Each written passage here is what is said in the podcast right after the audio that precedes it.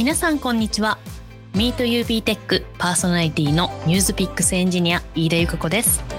この番組ではユーザベースが持つ技術カルチャーや中の人の雰囲気についてゆるっとお届けできればと思います。今回は FastLabel 株式会社共同創業者代表取締役 CEO の上田さんと VPoE の上野さんにお越しいただきお話を伺っていきます。テーマはズバリ、ファストラベルさんに聞くチャット GPT 登場以降の AI スタートアップでは何が起こってるんですか？です。それでは早速登場していただきましょう。よろしくお願いします。よろしくお願いいたします。よろしくお願いします。こんにちは。えー、かなり挑戦的なタイトルで、我々はすごく嬉しいんですけれど、緊張なさってないですか？第一がなんか上がりそうなタイトルですね。頑張っていきたいというふうに思います。ちゃんと吐き出して帰ってくださいね。承知しました。よろしくお願いします。はい。それでは、まずは上田さんから簡単に自己紹介をお願いします。はい。ファストラベルの今ですね、代表をしております、上田と申します。本日ですね、いろいろと、まあ、赤澤さん、この中でも話すと思うんですけど、もともと元上司といったところもあるので、あの、一緒にですね、ソフトウェアエンジニアリングに対しても語れればというふうに思っております。よろしくお願いいたします。よろしくお願いします。よろしくお願いします。それでは、上野さん、お願いします。はい。改めまして、私、ファストラベルで開発の VPOE ですね、えー、しております、上野と申します。で、私もですね、まあ、この後話すとは思うんですけど、あの、赤澤さんの元、えっ、ー、と、前職で部下っていうところで、いろいろ当時からエンジニアリングについてこう、語ってもらったりはしてたんですが、今日も、あの、そのあたりについて、こう、熱く語れるのではないかなと。いや、逆の上げやめよう、二人とも。悪い、悪いよ、悪い流れだと思うな、これ。はい。ぜひよろしくお願いいたします。お願いします。よろしくお願いします。はい。そして、ミート UB テックからは、私、飯田と共同パーソナリティの赤澤さんです。赤澤さん、今日もよろしくお願いいたします。はい、よろしくお願いします。もう今日はね、のテーマ自体ももともとやっぱり今我々もチャット GPT であったり、まあ GitHub コパイロットであったり、いろんなところでこう AI とか機械学習の技術を使って開発をしたり機能を作るのもやってるところなんで、テーマ自体もすごく興味があって、あの、もともとファストラベルさんもいろんなところで、あの、スタートアップシティオブザイヤーなどでも関わったりがあったんですけど、まあ、特にこの二人はもう二人が言ってくれたさった通り、同じ会社にいたとか、顔を見たことがあるんじゃなくて、同じチームで、むしろ机を横にして、二人の机が横だった時期もあったんですよね。それぞれ。それぐらいの中で開発してたので、なおさらこのユーザーベース、ファストラベルっていう、この企業としての関係性と個人の関係性、両方がこう混じるので、テーマ的にも、この 和気あいあい的にも、すごくなんかちょっと特殊な感じがして、なおさらいつもより楽しみな感じでございます。よろしくお願いします。ありがとうございます。そしてちょっと同窓会的な雰囲気もあって。本当に横に座ってたからね。まあ、あの、ね、この後話しますけど、上野さんなんか、ね、シンガポールで一緒のオフィスで横の席だったので、毎日一緒に飯食うっていうね。家もね、はい、目の前だったりとかね、もうそういう関係性なので、はい、いろんな話ができればと思います。すごい。ちょっとズブズブな話も聞かせてください。よろしくお願いします。はい。ということで、今回はゲストのファストラベルさんより、上田さん、上野さんとユーザーベースニュースピックスより赤澤さんと私、飯田の4名でお送りしたいと思います。改めて、今回はご出演いただきありがとうございます。よろしくお願いいたします。よろしくお願いします。はい。本日ゲストに来ていただいているファストラベルさんの印象といえばなんですけど、ファストラベルさんのウェブサイトにも載っておりましたパーパスとして、AI インフラを創造し、日本を再び世界レベルへと掲げられている通り、やはり AI というワードとはもう切っても切れない存在である。なんかそんな企業なんだろうなというふうに思っております。で、まさに今、巷でもですね、AI をどう活用するか、AI とどう共同するかというトピックが、まあ、出ない日はないですよね。もうそのレベルでね、もうすごい盛り上がってると思っていて、で、ファストラベルさんはまさにその先駆者というイメージを私的には持っております。はい。この流れを追い上げようとする企業も多く出てきた最近なんですけれど、まあ、その流れを主流として、また企業としてやってきたファストラベルさんの今のお気持ちはいかにということで、今日の収録をとても楽しみにしておりました。それでは、まず最初に上田さん、今一度ファストラベルさんがどんな会社なのかご教示いただきたいです。ありがとうございます。いろいろとお話しいただいて。そうですね。なんかご説明 いただいた通り、ちょっとまずざっくりと弊社のお話をさせていただくと、まあ、弊社ファーストラベルという会社でして、AI というふうな市場の中でもデータっていうふうなところにこう特化をして事業を展開しているような会社になってますと。で、皆さん AI っていうふうに想像すると、ざっくりこうアルゴリズムとそれに学習させるための教師データっていうこの二つで成り立っていると考えてると思うんですけど、まあ実際 AI をじゃあこう実社会で使おうってなると、まあ、このデータを準備するっていうところに、まあ9割以上の実は工数とか、まあ時間が費やされているっていう現状があって、で、まあここをですね、解決していくっていう風なところが、まあ今後ですね、10年、20年っていうスパンで世の中を見たときに、今ソフトウェアがこうどんどん AI によってスマートになっていくっていう風な中で、まあ肝になってくるなという風なところをですね、まあ感じておりまして、そういった、まあ今の課題感をですね、テクノロジーで解決をしようという風なことをやってるような会社になっていますと。で、今まさにですね、昨年シリーズ A の資金調達もやっていてですね、人数もどんどん拡大をしていっているような、まあ、急成長中の手前味噌ですが、スタートアップというふうな形になっております。という形で大丈夫ですかね。もうバッチリです。ありがとうございます。はい。では、赤澤さん、会社についてお伺いできたところで、どのあたりから今日伺っていきましょうか？そうですね。どこから話そうかな。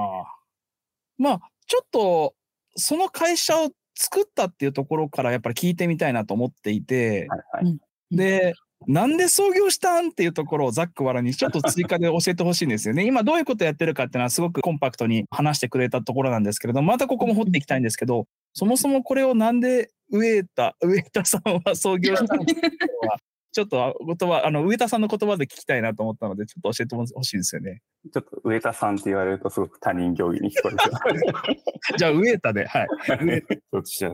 そうですね。創業の背景みたいなところにまさになるかなと思うんですけど、これこそですね、まさに私が一社目勤めていたワークスアプリケーションっていう会社に話が戻ってくるんですけど、私自身ですね、今代表というふうな形で、まあ、経営者みたいなところをやってるんですけど、もともと会計のソフトウェアっていうものを開発をしていたソフトウェアのエンジニアでしたというふうなところがあって、まあ、2年目にですね、この会社でロサンゼルス支社っていうふうなところに赴任になって、そこでですね、AI を、AI オシャルを搭載した請求書管理サービスっていうものをアメリカの招集官に合わせて設計開発をしていたんですね。で、その時に、いわゆるそのソフトウェアを作るっていうところもそうなんですけど、まあ、AI を開発するっていう時に、結構汎用的な AI っていう風なのを使ったのでは、なかなかその請求書の OCR っていう風なところだと、やっぱり精度が出なくて、で、ここを個社別にとかユースケース別にこううまくチューニングをしていくっていう風なのが、まあ実際にこうお客さんに価値を出すっていうところに対して必要不可欠だと。いうふうなところがあって、まあ、それをですね、じゃあチューニングするために一つ一つその教師データを手作業で作っていかないといけないんですけど、ここがまあまさに苦痛というか、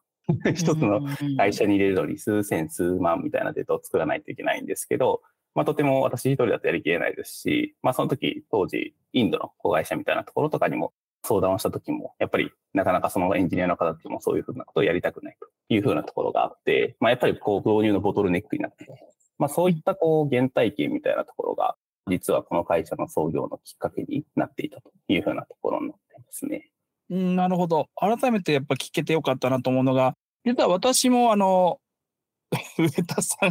上田が、あのね、共同代表の、あれ？名前忘れちゃった。もう TKC としか呼んでないから、鈴木武さん、創業したって連絡をもらった時に、LP を送ってくれたんですよね。で、こんなあの事業とか会社を今起こしましたって連絡くれて、それを読んだ時に、すごくいいなと思った理由が、そもそもそこの課題とか AI の捉え方もそうなんですけど、明確に2人が、ちょっと僕の申し訳なさもあるんですけど、一緒のチームの時にすごく大変だったっていう状況を思い僕も覚えていて、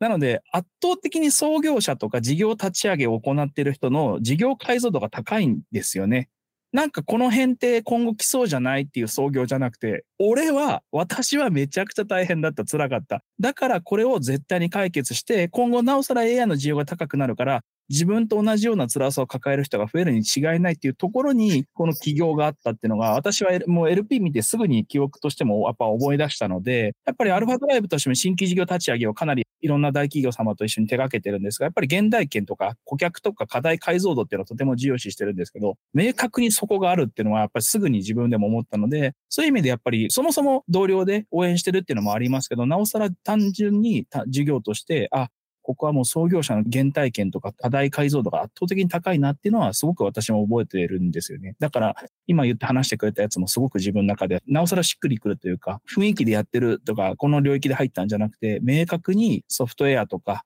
サービスとかで解決する課題に対する解像が高いんだなって私も思いました。うん。いや、なんかいい話だからちょっとカット。うん、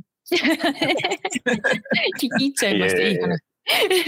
これ余談なんですけど、私がロサンゼルス支社に実際は行ったんですけど、もともと赤澤さんが本来は行く予定だったっていうふうなところもあってですね。ただ赤澤さんがより重要なプロジェクトにこう行く必要性があるっていうふうなところで、代わりに不倫になったっていうふうなところで、まあもしそれがなければ、ファーストラベルは今なかったかもしれないなというふうに思ってるので。じゃあ、僕のおかげですね。いや、すいません。その時は大変な、大変だったと思うので、その、俺のおかげですねとは言えないですね。けど、あの、いろいろ縁がね、つながったっていう、あの、経験がつながったっていうところですよね。そうですね。やっぱりいろんな経験をアメリカの方でもさせていただいて、まあそのサービスの設計とか機械学習があるっていうふうなところも含めてのプロダクト開発とっていうふうな話とか、まあそのあたりの経験としてはやっぱり今にすごく生きてるなっていうふうなところは感じてます。いや、いいですね。そうするとね、実は次のトピックとして、実は AI 系とか機械学習にタッチするような企業の方に、こう、ポッドキャストに来ていただくことが過去にもあったんですけれども、やはり、あの、ちょっと共通して聞いてたりする質問があって、何かっていうと、やっぱりその事業とかの素晴らしさと、あとは難易度と同時に、AI とか機械学習を扱っているソフトウェア企業って聞いた瞬間に、やっぱりこう構えてしまうというか、それは憧れとか尊敬の裏返しでもあるんですけど、敷居が高そうだなって思っちゃって、自分たちにやれることはあるなのか、一般的にサーバーサイドとかフロントエンドを開発していた自分たちが入るべき企業なんだろうかって、やっぱりちょっと足踏みしちゃうところもあると思うんですよ。私もやっぱりすごいなって思うと同時に自分だったらこうするのにっていうのが、ちょっと見えない領域だったりするんですよね。実際このあたりってこう入ってくださるエンジニアの方とか事業のメンバーとか、そのソフトウェアエンジニアリングのいろんなジャンルとかがあると思うんですけど、実際敷居とか範囲ってどんな感じなんですか？こは実際にソフトウェア、私自身はっていうふうなところだと、もともと大学の時に機械学習をやってたっていうふうなところもあって、まあそういったハードルっていうところをちょっと感じないところはあったんですけど、まあ実際、上野さんとかどうですかね、このあたり。そうですね。あの、今お話ししていただいたような内容で、私とかもともと AI っていう領域とか、まあ、AI 開発エンジニアっていうところの経験は全くない状態からファーストラベルにジョインさせていただいたっていうところになってるんで、まあ、そのあたりのお話とかを結構させていただいたら、ここのハードルはだいぶ下げられる。あ、聞きたい、聞きたい。ね、そ上野さんなんて新卒で入った時、僕が1個上の先輩で、そこから10年ぐらいの付き合いだからね、僕と同じ同じようなウェブアプリケーションのキャリアですもんね。あそうです。まさに本当に自分も Web アプリケーションエンジニアとしてのキャリアはそれこそ今おっしゃっていただいたように10年ぐらいあるんですけども、うん、AI のことは全くなかったので、で、もともと当初は昨年度にファーストラベルに入社はしたんですけれども、その前1年半ぐらいですかね、手前で副業としてファーストラベルのアプリ開発というところに携わらせていただいていて、で、その時に初めてウエタの方からアノテーションっていうものがあるっていうお話とか、で、機械学習っていうのはそのデータが重要っていうお話とか、私もその時に初めて聞いて、で、まあ、それは一定理解しつつも、じゃあ大変なのアノテーション作るっていう部分なんで、それを解決する Web アプリを作ってるんですよっていう、こう、お話だったので、まあ、それだったら Web アプリ開発だったらできるよっていうところから、まずはスタートさせてもらったっていう感じだったんですね。で、実際にその副業の時初めて作ったのは動画のアノテーションっていう機能をファストラベルで作らせていただいて。あ、見た見た。いい機能だよね、はい、あれもね。ごめん、挟んじゃって。あれも見たんだよね、俺も。うん。見せてもらって、デモとかでも。で、それ自体も、あの、もともとあの、ウェブアプリは作ったことはあるものの、その大変さとかは全然分かってなかったんですけど、やっぱり作っていくうちに、動画って簡単に言ってしまうと、こう、画像が何枚もこう並んでるっ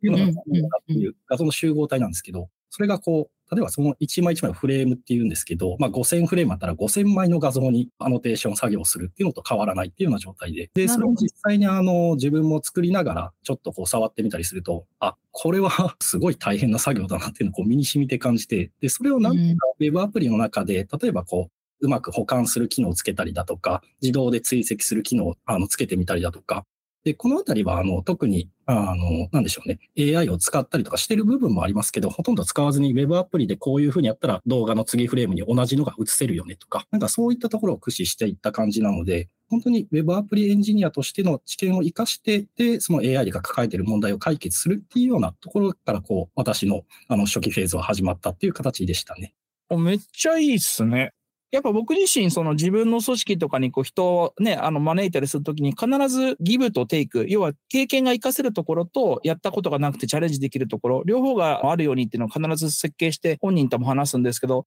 今の上野さんの話を聞いてたら、まさに自分自身の Web アプリケーションの経験を活かして、でそして新しい AI とかアノテーションの領域に入ったっていうのを聞いて、なんかすごくワークスの後のキャリアとしてなんか楽しんでるんだなっていうのは今話を聞いてても感じました。でもやっぱなんかちょっとはドキドキしません？ドキドキしませんでした？あれですよ。なんか大丈夫かなみたいな不安なかったんですか？相当ありましたね。なので、田君とはそれこそ、いや、本当に知らないけど入って大丈夫なので、何回も質問しましたね。上田はどうどうだったの？そこ、口説いたの？口説いたの？いや、もちろんですよ。そこはもう二つ返事で大丈夫ですと。何の根拠もないんです。上野さんともあの私自身ですね、仕事をしたことが何度もあったっていうふうなところがあったので、まあそこのエンジニアリングのスキルだったりとかっていうふうなところはもちろん信頼をしていたっていうふうなところもあったりとか、まあ実際業務委託で最初副業を手伝っていただいたんですけど、そういったところでもパフォーマンス動画のアノテーション機能だったりとかもリリースをしていただいたっていうふうなところで、今後ファストラベルがやっぱソフトウェアの開発っていうところが肝なんですね。弊社のプロダクトの開発っていうところだと、一見こう AI の ML の機械学習のエンジニアっていうところも重要ではあるんですけども、やっぱりソフトウェアのエンジニアリング能力っていうところがすごく中心になっていく中で、まあそこをこう引っ張っていただけるような方に入っていただきたい。で、それが上野さんだっていうところで、一年越しの 動いてましたね。これ聞いてくださる方って、それこそ私と同じような疑問とか、それこそあの入社される前の上野さんと同じような、なんかいいな、面白そうっていう気持ちと自分はどうだろうっていうことをなんか考えておられる方も絶対いらっしゃると思うんですけど、もう少しそこを明らかにするために、ちょっとかいつまんでて大丈夫なんで、使ってる技術とかスタックとか、今抱えてる、今後こういうことを強化したいとか、こういう人に来てほしいみたいな、なんか領域とか、もしあれば、そこを少し触り的に伺いたいんですけど、いかがです？わかりました。そのあたりで言うとですね、これもあの、いわゆるスタンダードな Web アプリというか、今流行りのっていうところとそんなに変わらなくて、フロントは React を使ってるっていう状態で、で、バックエンドは Node.js を基本にして使っていて、で、まあ、 React Node.js なんで、まあ、両方とも TypeScript で統一するっていう形で覚える言語も少なく、で、一部バッチ処理等々で Python は使いますけど、この2言語で一通り開発ができるっていうような状態にはしてます。なので、そんな AI 開発企業だから、こういう特別な言語を使ってますとか、特別なフレームワーク使ってますっていうのは特になくて、本当に React、TypeScript、Node.js、Python っていうようなところで全然やれてるっていうような状態ですね。おお、そっか。機械学習だから Python 入るから、一言語でその部分はタイプスクリプト統一してるっていうポリシーなんですね。あ、そうですね。いや、いい。なんか、飯田さん、これ聞いたら、やれ、やれ、我々もやれそうな気がしてきました そう、かなり聞き馴染みのある言語がばかりで。お、知ってるぞみたいな風になったリスナーさん、今多いんじゃないですかね。急に、あれ、地元一緒ぐらいの感じ ぐっと親近感が湧きますよね。何かビシッとした感じしてるけど、自分、兵庫なみたいな、そんな。ね、なんか人によってはこう Python でとかその R とか使っててとかそっち系で固まってんじゃないかっていうイメージの人も多分いらっしゃると思ういやいろいろいると思うよ。絶対いますよね。そうそうそう。でまさか React で TypeScript でって知ってるわみたいな、うん、そう。いや嬉しい話ですねこれは、うん嬉しい話、うんうんうん。自分とかももともとその辺の経験はあったんで、割とこう入りやすかったなっていうのが実体験としてあるっていうところになってますね。あとは今後っていうところで言うと、あの、あまりこの React とか Node.js、TypeScript、Python っていうところを大掛かりに変えるっていう予定はなくて、どっちかっていうと、今、順調にユーザー様もおかげさまで増えてきてますので、どっちかっていうと、インフラのパフォーマンスを改善しないといけないねとか、セキュリティを個別のお客様の要件に応じて変えていかないといけないねっていう部分であったりとか、まあそういったところにいろいろこう手を入れたりとか、まああとはアノテーションっていう領域とか、あとは MLOps っていう領域にもいろいろこう、その広げて対応していこうとはしているので、まあそのあたりに興味ある方とか、まあそういった方があの結構マッチしていただけるかなっていう形ですね。で、その上であの、使ってる言語とかは、全然こうハードル高くないとは思ってるんで、あの本当にあの全然参画いただけるかなというふうには個人的にも思っております。うん、いや、すごいな。でも、とはいえ、とはいえですよ。なんか私たちの知ってる言語だ、やったとは思いつつも、これだけはやってきてほしいみたいな、なんか、そういった、なんかある程度ハードルみたいなものであったりしないんですか？なんか面接の時に、いや、これもやらってないのにって言われてちょっとショックなんで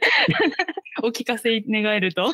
そうですね。まあ、特に何か、これは本当にっていうのはないはないんですけど、まあ、c t スのウェブアプリのご経験っていうところはないと、結構そこの理解が進まない部分はやっぱきつくなるかなっていうところはあります。これは大前提としてはあっていただきたいですけど、ウェブアプリの基本的な仕組みさえ知っていれば、例えばそのタイプスクリプトはやったことないですけど、Java はやってましたとか、はい。感じで、あの、別に言語が変わるぐらいだったら全然大丈夫かなと思ってますね。なんか本当に他のそのウェブ企業と変わらない条件ですよね、そう聞くと。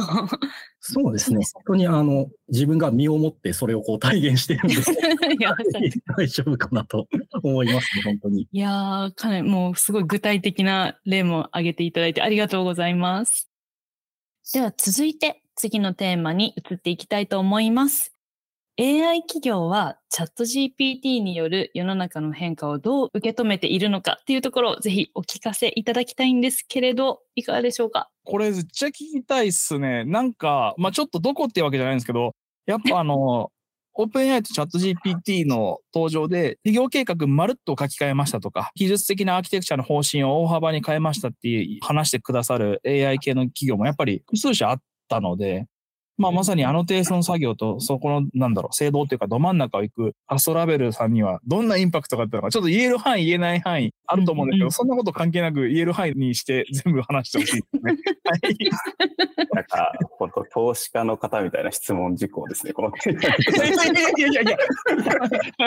そんな、そんな、あ別に、寝踏みしてるわけじゃなくて、フェアな質問なので、あの、全然ポジティブな、あの、ところで話してもらえばと思います。はい。ありがとうございます。そうですね。チャット GPT ってすごい、まあ衝撃的なパラダイムシフトだったかな、アルゴリズムのこう大きなジャンプだったかなっていうふうには考えていて、まあ本当に今までなかなかこう人のように対話することができなかったっていうふうなところがかなり近しい形でできるようになっていって、単純作業だけじゃなくてホワイトカラーの領域とかも使えるんじゃないかみたいなところで、まあものすごく今変化があって盛り上がってる領域かなっていうふうに多分皆さん捉えられていらっしゃるかなっていうふうに思ってますと。で、ただこれに関して弊社っていう立場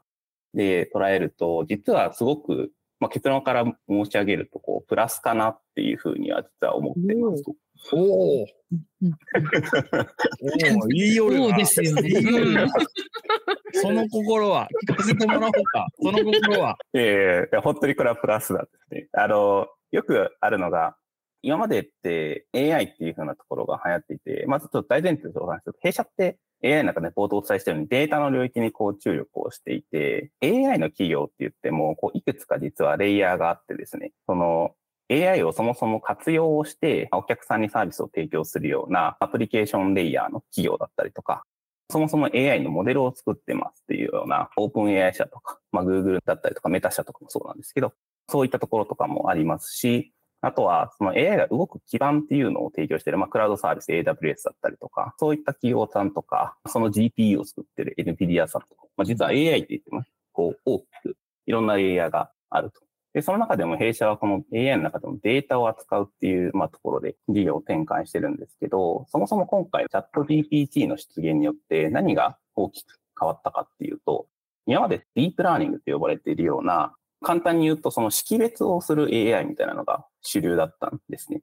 例えばこの画像が犬か猫かとか、製造部品が良品なのか不良品なのか、ものをこう振り分けるみたいなところで使われることが多かったんですけど、まあ、今回こう新しく生成の AI っていうふうなところで、新しくこう生成をするっていうので、AI を使えるユースケースっていうのが、まあ、まず爆発的に拡大していますっていうふうなところがあって、そもそも、じゃあそれに与えるデータの種類っていうのが増えていって、そのデータの量みたいなところも、市場自体が大きく広がってるっていうのが、まあ大前提としてあります。で、それに加えて、今までってこう、リアルデータっていうのがすごい必須だったんですね。例えば良品、不良品だったら、こう、不良品のデータを集めないといけません。でも不良品のデータなんて製造業で年に、こう、日本ってやっぱりクオリティが高いので、なんか5件とかしかありませんみたいな。で、この状態でどうやってこう学習させるんだみたいな形の課題感があったんですね。で、そこに対して今回新しくそのデータを生成できるっていう話がやっぱり増えていって、まあ、今、まさにそのリアルなデータに加えて、AI が生成したデータも AI に学習させるためのデータとして使えますというふうなところで、まあ、今までのように、じゃあ、そのリアルなデータに対して、こう、アナログで人の手によって、こう、教師データみたいな感じで請求書があったときに、まあ、右上が請求日ですみたいな手作業でやってたら、とてもじゃないけど、そのデータ量に対して、アノテーションという作業が追いつきませんみたいな課題感ができて、まあ、費用対効果が合わなかったりとか、そもそも競争優位性が担保できなかったりっていうのが、まあ、発生してまあ、そんな中で、まあ、弊社の場合、そこの課題を、そもそもデータ生成するところもサポートできるし、その生成したデータに対して、アノテーションを自動化することもできるし、大量にある中からどのデータをじゃあピックアップすると、精度の高い絵が作れるのかっていうところもサポートをしていきます。で、そういったところが弊社ならではの価値提供だったりするので、今後よりですね、この教師データの自動化、作戦自動化っていうところに企業が求めるニーズっていうのが、まあ、拡大していくだろうなっていうふうなことを考え、まあ、そういったこともあって、まあ、弊社っていう立場だと、この変化っていうところは実はものすごくプラスなんじゃないかなっていうふうに考えているところです。これは強がりじゃないね。いや、あの、何あの、ポッドキャストだから手があって聞いてるけど、はい、私もパスラベルさんの自動学習、自動アノテーションのところの機能ももちろんブースでも見せてもらったことがあります知ってるし、だからそこをかける教師データのジェネレートって組み合わせてめちゃくちゃ強いなと思ってて、それこそ、まあ、わかりやすく言うとね、過去だと、アルファ5ってアルファ5同士の対局ができ、しだしてからとんでもないレベルでパワーアップしたっていうのもありましたけど、やっぱりそこでのデータ量がものを言うっていうのは、やっぱりそもそもチャット GPT もそうだったじゃないですか。何かドラスティックな技術変化があったわけじゃなくて、ある一定の 学習量を超えた瞬間に、逃避級数的に精度が上がっていったっていうところはあったと思うので、おっしゃる通り、あの、データの生成と学習っていう、このサイクルが高速に回せるっていうのは、圧倒的に精度の向上で強みだなっていうところは、ね、教師データの精度さえ維持できれば、そこは上田さんの言う通りだなっていうのは、本心で思ってます。めちゃくちゃ疑ってたわけじゃないからね、そもそもね。昔からちょっとそこは疑い深いからね、私に対して。いやいやいやいやいやいやいやそうそうですね。基本的に上田さんのこと疑ってかかる。そんなわけないだろ。なんかニッチな話になると、オープン AI 社のそのチャット GPT もなんでこれだけこう高い精度でできたかっていうと、うん、そういったさっきのデータの生成の仕組みがあったからなんですね。なるほど、なるほど。で、その上で、その最後人がこういう AI が GPT が生成した会話データに対して、これが正しい会話かどうかっていうのをこう人でこう振り分けていったりとかしてるんですけど、そもそも世の中にあるデータって、もうデータ量の増加、文章を理解するために Wikipedia とかのデータを取ったりするんですけど、そこの新しく人が作るペースっていうのが結構間に合わなくなっていて、今データの枯渇みたいなのが発生してるんですね、なるほど。なるほど。で、そこに対して、やっぱり AI がどう作っていくのかっていうところが結構大事に追加でなっていくっていうふうなところがあったりとか、で、そこが今度増えれば増えすぎるほど、今何の問題にぶち当たってるかっていうと、今度はその大量のデータっていうのを学習させるためのセンターみたいな、サーバーセンターみたいなのを立てないといけないんですけど、そこの建設速度の方がデータ量の増加に対してボトルネックになりつつあるっていう話もあったりして、結構今、なかなか面白い領域だなって、私自身もしても思ってたりするんですけど、やっぱりそのベースとなるのは、データをどうマネジメントして作成をしていくかっていうふうなところが結構肝になというふうに。なるほど。これ、ファストラベルさん的には波というか、まあ、あの、波を、なんだろう、追い風とか追い波として扱ってるっていうのはとても伺ったんですけど、だかこの先、分岐というか、分水嶺になるようなことって、その、ファストラベルさんだけじゃなくて、まあ、世の AI 企業複数あると思うんですよね。なんか一般論的にこうって言い切るっていう話じゃなくて、これはもう、あの、一意見として上田さんの意見とか、上野さんの意見を伺いたいんですけど、これから AI 企業って、まあ、どういうことを取り入れるのがポイントになるとかっていうのって考え方あります？そうですね。AI 企業っていうものはもうなくなっていくんじゃないかなと、個人的には極論思ってます。なるほど、なるほど。ありますね。というのも、いわゆる今いる AI 企業、どちらかというと、こう、アルゴリズムっていうところにすごく強みを持っていて、あそうですね。そういった意味で、まあそういった企業さんっていうものは、今も OSS とかでいろいろと最先端のアルゴリズムを公開されていっているっていうふうな中で、どちらかというと付加価値を出していくためには、じゃあもう少し上流のところから設計をする、いわゆる DX のところまで含めた形のコンサルティングサービス提供するとか、まあ、もしくはもう本当にその企業さんたちが自社で今まで積み重ねた知見を持って AI を搭載したアプリケーションを提供していたっていうアプリケーションレイヤーに移動していくっていうところで、まあ、まさにそういったところの今変化が日本国内でも今の AI 企業さんを見てると起こってるのかなっていうふうなことは感じるところではありますね。今の話、そうだなと思うと同時に、なんかあれだね、ちょっと嬉しさというか、を感じるのは、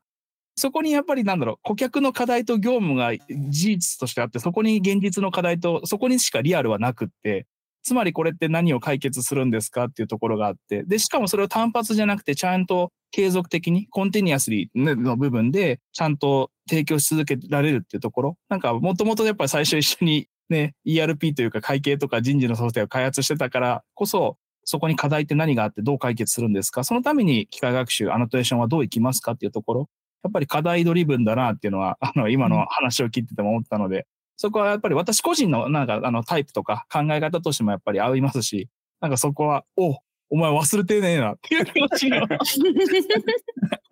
いや、まあ、まあ、おっしゃる通り、おっしゃる通りですね。本当顧客の課題を解決できるかっていうところがもう対象でありの全てと言っても過言ではないかなっていうところなので、まあ、そのためにあくまでやっぱり手段っていうところはあるかなっていうふうに思いますね。いい話ですね。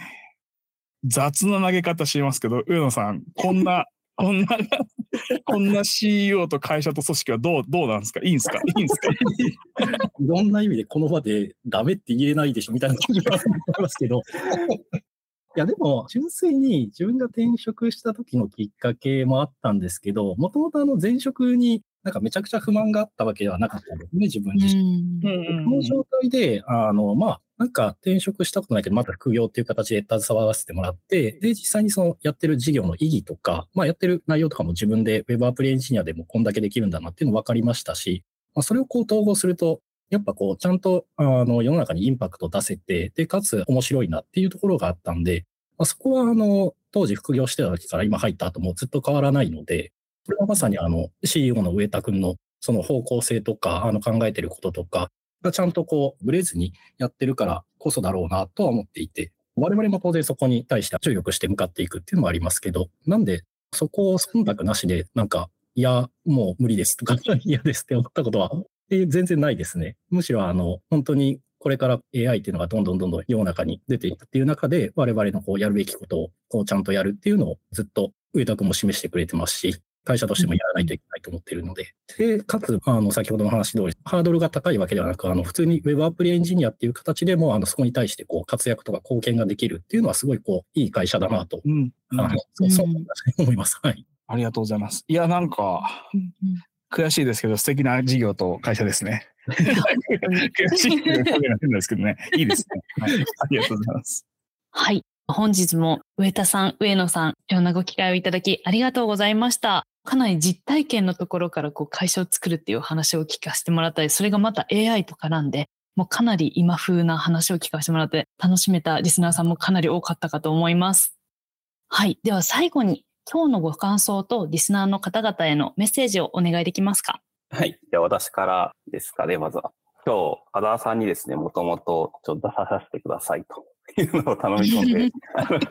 セッティングいただいたという背景ですよ。はい。弊社のですね、何をやってるのかみたいなところをうまく引き出していただいたっていうふうなところで非常に楽しかったかなというふうに思ってるところですと。で、今後ですね、弊社の今、実はですね、新しく資金調達をっていうふうなところもやっておりまして、事業自体をですね、大きく実は拡大をしていこうというふうなところを考えておりまして、今、アノテーションの領域っていう AI 開発のプロセスの中でもものすごく一部のところだけをやってるんですけども、まあそれをですね、より前工程、後工程、データをどう管理していくのかとか、データを生成していくのかみたいなところとかもより力を入れていこうっていうふうなことを考えていて、まあそういったところで新しく弊社にジョインしていただける仲間の方を募集しておりますので、もし興味を持っていただく方は、ぜひお声掛けいただければと思います。よろしくお願いします。ありがとうございます。では、上野さんからも一言いただけますか？はい。本日はすごく貴重なお時間で、私も楽しかったです。ありがとうございます。で、今、CEO の上田がおっしゃってくれた通りなんですけれども、これから我々もですね、アノテーションの領域を広げていったりとか、その周辺領域っていうところも広げていくにあたって、アプリの規模がやっぱり大きくなってくるんで、例えば、リアーキテクトとかリファクタリングっていうところももちろんやっていきますし、パフォーマンス改善とか、いわゆる本当に普通の Web アプリエンジニアがやったり考えたりしますよねっていうところをこう全然やっていくっていうような予定をしています。ですので、あの、今日のお話の中でも触れさせていただきましたけど、AI 開発って全然こうわからないからとか、結構尻込みとかされる方多いんですけれども、全然そんなことはなくてですね、ウェブアプリの経験あれば、気軽にカジュアル面談とかもやってますので、そちらの方で一度ぜひお話ししに来ていただければ幸いだと思っておりますので、ぜひよろしくお願いいたします。ありがとうございます。このワクワクする業界でまたディアキテクチャーというワクワクするプロジェクトが始まるということで、これ見逃せないですね。見逃せない。なんか、あの、思い的なところを話しておくと、割とこう、エンジニアとして今後 AI 領域に携わりたいなみたいな人結構いるかなと思ってるんですけど。いると思う。もちろん多いと思う。そうなった時に、なんかこう、AI エンジニアの経験がないと転職できませんとか、結構ハードルあるのかなと思ってて、実際。ただ、この点でいくと、うちはそこをまず Web アプリエンジニアのご経験あれば大丈夫ですっていうところ にいるのと、入った後にあのキャッチアップしてもらえるので、なんか今後エンジニアとして AI に関わっていきたいなと思った時に、ファーストステップとしてすごくこう、いい感じに活用していただけるのではないかなと。いいや、言う、言う通りだと思う。本当にギブとテイクがある転職だよね。うん。いいね。なるほど。ありがとうございます。いや、勝田さんどうですか？この、もともとご一緒に働かれた方々がこんな素敵な企業をされてるということで。いや、なんかそもそもなんか、先輩後輩上司部下みたいな感覚よりやっぱ同僚っていうのがあったので、うん、そこのみんなが活躍、あの、実は今日来てくださった2人以外にも、もともと同じチームだったメンバーも、ファストラベルさんにいて、で、そういうの活躍も聞いてると、やっぱ本心からすごく嬉しいなって思いますね。で、そもそも個人の関係性とは別に、創業理念とか授業領域が私自身はとてもやっぱりあのいいなと思って本心から応援していたところなので、それが今のチャット GPT の登場以降にどう加速させるかというところもすごく自分としても合理的だなって思う内容でお話しいただけたので、そこもやっぱりすごく今日も嬉しかった、あの、聞けてよかったなと思ってます。やっぱあと最後個人の関係性の話で言うと、先輩とかからね、あの元過去の上司から頼ってもらうのもそれは嬉しいんですけど、やっぱり後輩とかから頼ってもらえるのって、そろそろやっぱりなんか、なんだろうね、転職してこう縁がなくなるというよりは、俺、少なくとも話しかけたくないとはいうレベルでは嫌われてないんだ、みたいなね。ネガティブじゃないけど。関って怒られるんだってね、そういう感じもやっぱあったので、感じもあったというかね、普段からも関わるんだけど、やっぱそういう嬉しさもあったので、今日はなおさらなんだろう、いい同窓会的な、かつ企業と企業として深い話ができたなと思うので、すごく私にとってもいい時間でした。ありがとうございます。ありがとうございます。ありがとうございます。それでは本日も聞いていただきありがとうございました。また次回の MeetUB テックでお会いしましょう。では、さようなら。ありがとうございました。ありがとうございました。ありがとうございます。